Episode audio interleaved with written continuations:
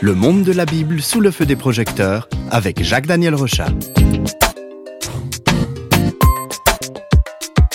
Bienvenue à vous, chers auditeurs. Notre parcours à travers les livres de la Bible nous permet de suivre les aventures du peuple juif. Et dans cette émission, nous allons parler du livre de Néhémie. C'est un livre qui fait suite à celui d'Esdras, un autre prophète. Alors, Jacques-Daniel Rochat, dites-nous ce que raconte ce livre de Néhémie.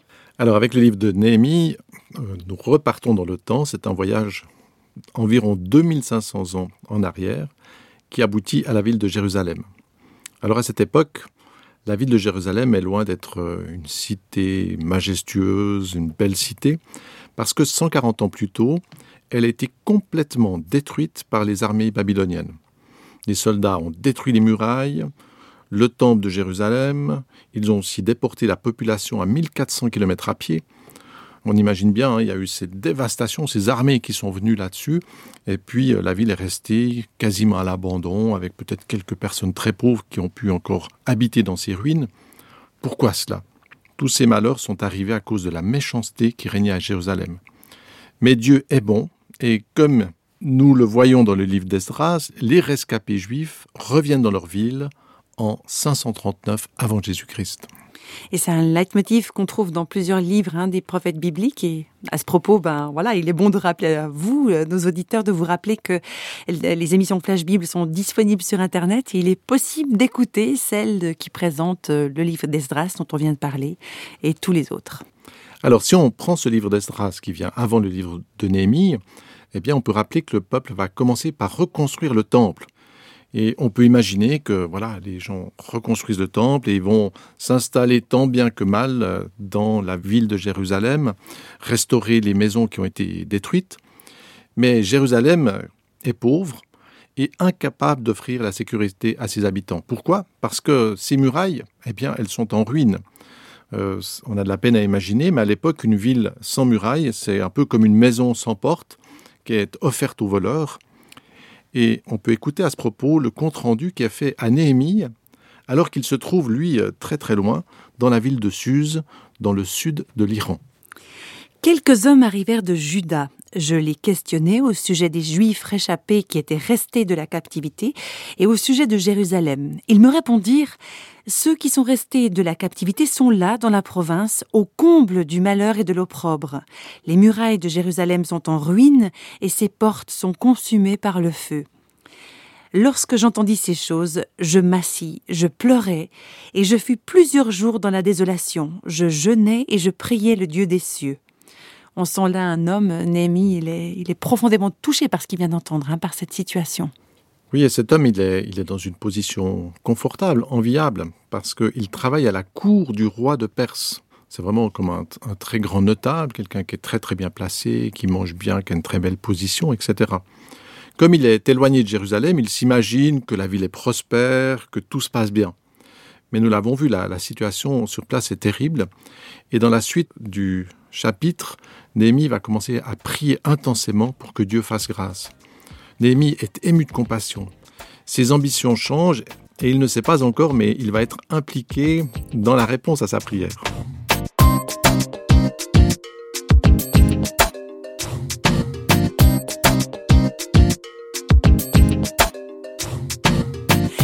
Que ça se passe à ce moment-là pour Néhémie Alors, euh, Néhémie est, malgré tout dans une situation délicate parce que son patron, c'est le plus grand roi et empereur du pays. Et puis, à cette époque, il n'y a pas de syndicat pour exiger des vacances. Alors, comment faire pour, euh, pour se rendre à Jérusalem? Mais le roi est touché par la tristesse de Néhémie et il va le laisser partir. Non seulement il le laisse partir, mais il va lui donner aussi un ordre de marche royal.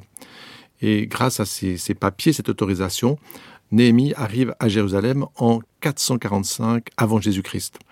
Alors quand il arrive, c'est pas forcément bien vu par tout le monde parce que il y a dans, dans la région des tyrans qui oppriment ces juifs qui sont revenus.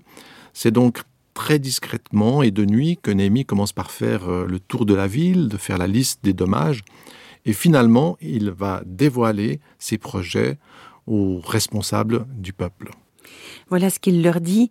Vous voyez le malheureux état où nous sommes. Jérusalem est détruite et ses portes sont consumées par le feu. Venez, rebâtissons la muraille de Jérusalem, et nous ne serons plus dans l'opprobre. Et je leur racontai comment la bonne main de mon Dieu avait été sur moi et quelles paroles le roi m'avait adressées. Ils dirent alors Levons-nous et bâtissons. Et ils se fortifièrent dans cette bonne résolution. C'est assez, assez touchant. Hein. On imagine, ils, vivaient avec ces murailles euh, détruites, c'était presque pour eux devenu une habitude. Et tout à coup, quelqu'un dit mais, non, allez, fortifiez-vous. Et puis, ils répondent, ils entrent dans, dans ce projet Levons-nous, bâtissons. Euh, avec cette impulsion, eh bien, tous les juifs de la ville se mettent au travail. Vraiment, tout le monde va commencer à, reprendre ces vieilles pierres, à les remettre en place. Euh, reconstruire les portes, les, les, verrous, les murailles. On entend les coups de marteau, les pelles, les pioches. C'est vraiment, ça devient, c'est un grand chantier. On n'aime pas tellement entendre les bruits des chantiers, mais là, pour Jérusalem, c'est important. La ville se reconstruit.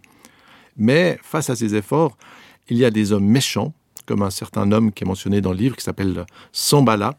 Eh bien, Sambala, lui, ne s'emballe pas du tout et il va chercher avec ses amis à stopper les travailleurs.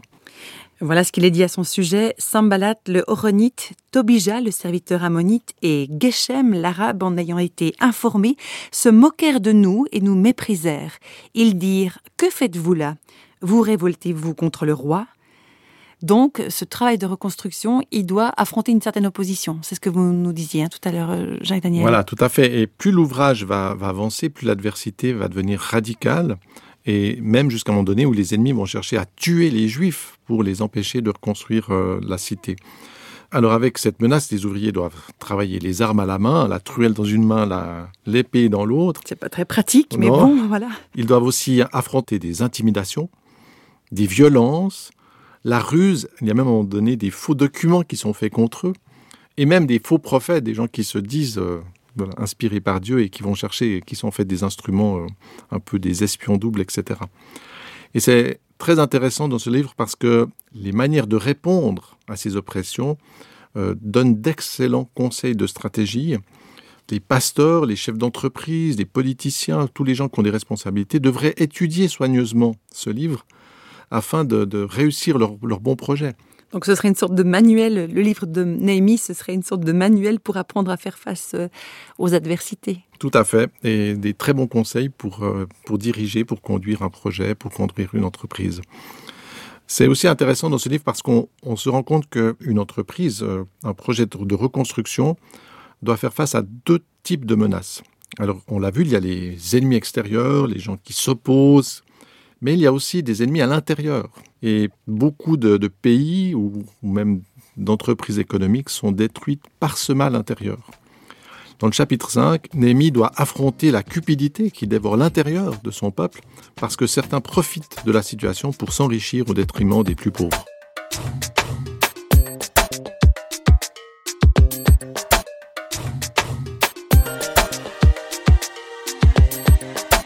C'est impressionnant de, voir que les, grands problèmes de la société, ils sont déjà traités dans la Bible. On voit ça euh, typiquement dans le livre de Néhémie.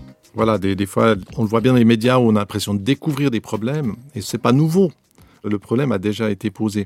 Et c'est là où je pense que le message de la Bible a une dimension spirituelle inspirée. Il y a aussi toute une sagesse dans la gestion de la société, de la vie, qui est très importante. D'autant plus que les réponses qui sont données, qui sont apportées à ces problèmes, sont inspirées par Dieu. Et on peut le voir dans le chapitre 5, le projet arrive enfin à son terme. Voilà ce qui est écrit. La muraille fut achevée le 25e jour du mois d'Élul, en 52 jours. Lorsque tous nos ennemis l'apprirent, toutes les nations qui étaient autour de nous furent dans la crainte. Elles éprouvèrent une grande humiliation et reconnurent que l'œuvre s'était accomplie par la volonté de notre Dieu.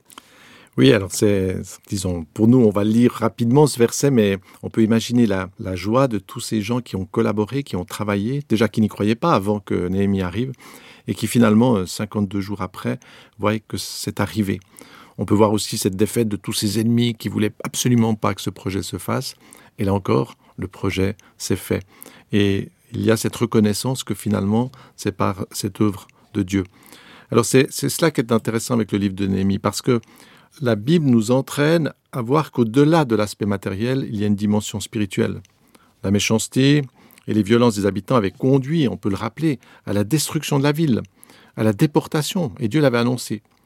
Puis il avait annoncé aussi qu'il permettrait à son peuple de revenir, de reprendre sa place dans cette ville. Donc c'est ce qui est très intéressant, c'est qu'au-delà de la truelle, au-delà de la pioche, de la pelle, euh, des gens qui travaillaient, eh bien, il y avait finalement ce souhait, cette bénédiction de Dieu, cette aide de Dieu qui voulait faire grâce à son peuple. Et c'est pour ça que tous ses ennemis ne pouvaient rien faire, parce que c'est Dieu lui-même qui conduisait un projet de reconstruction pour cette fameuse ville de Jérusalem et surtout pour les habitants qui y habitaient. Donc quand Dieu fait grâce, qui pourrait donc euh, s'opposer à lui? Voilà, c'est cela.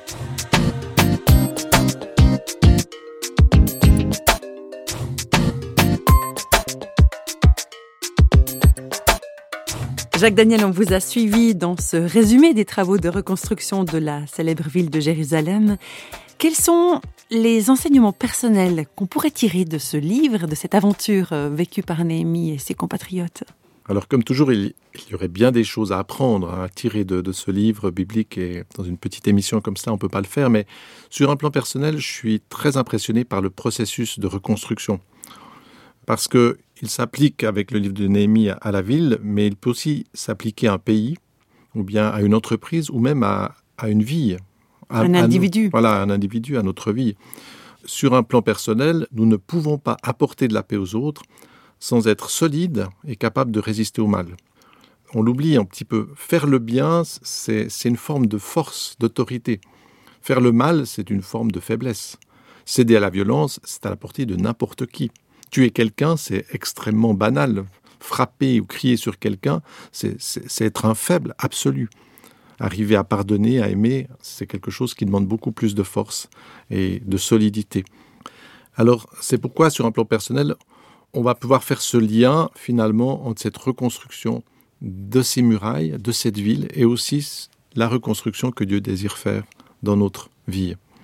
Alors vous-même, Jacques Daniel, vous avez écrit un livre qui s'appelle Comment bien gérer son capital de vie. Et dans ce livre, vous, faites le parallèle entre la reconstruction de Jérusalem et la restauration que Dieu voudrait faire en nous, en, tant que personne. Hein. Voilà, tout à fait. C'est une petite étude qu'on trouve à la fin de ce livre. Euh, c'est la même démarche finalement. Euh, tout processus de reconstruction va retrouver ces mêmes lignes. Et Dieu, qui souhaitait reconstruire Jérusalem, eh bien, souhaite aussi que nous soyons capables de résister aux tentations, aux séductions, que notre vie soit une vie de qualité qui rayonne. Euh, beaucoup de textes bibliques nous invitent à entrer dans la restauration que le Christ veut faire. C'est-à-dire que c'est pas simplement, euh, on l'a vu avec Jérusalem, c'est il y a des ouvriers qui ont fait cela, mais là c'est l'ouvrier qui veut reconstruire en nous. Eh bien, c'est le Christ qui peut venir dans notre vie et commencer à reconstruire. Et, ceux qui sont en Jésus-Christ, qui laissent finalement Dieu travailler en eux, vont progressivement pouvoir euh, voir leur vie se fortifier, être capables d'être des, des restaurateurs. Chacun peut devenir à ce moment-là, comme Jérusalem c'est la ville de paix, eh bien chacun est appelé à devenir lui-même un instrument de paix. Ça rappelle un petit peu cette, cette prière très connue de Saint François d'Assise qui disait Seigneur, fais de moi un instrument de paix. C'est-à-dire que notre vocation, eh bien, c'est pas simplement d'être, d'avoir la belle vie, mais d'être nous-mêmes aussi un instrument qui apporte cette paix. C'est pas une paix naturelle, c'est une paix qui est tirée de Dieu. C'est euh, une vie où je suis solide, j'ai une, une force qui me permet d'aimer et d'apporter la paix autour de moi.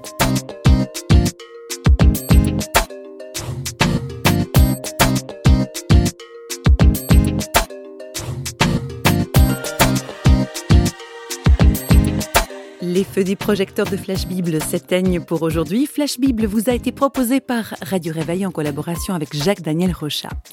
Si vous voulez nous contacter par courrier postal, vous écrivez à Radio Réveil, boîte postale numéro 1, 25 301, Pontarlier, CEDEX, France. Et vous pouvez également nous contacter au travers du site www.parole.ch et nous rejoindre sur Facebook. Au revoir et à bientôt.